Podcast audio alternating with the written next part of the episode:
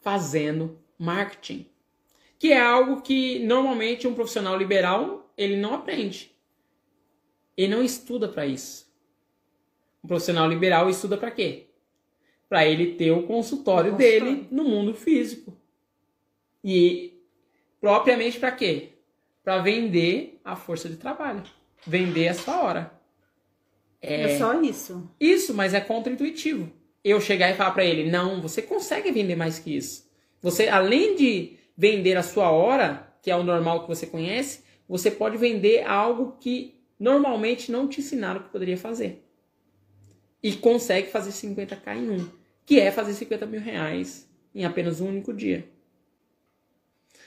Tem alguma pergunta aí referente a isso? Não, né? Não, tem não. Eu vou responder já que tá, eu tô me coçando. Ah. Que é vender conhecimento, informação. E ele consegue escalar o negócio dele.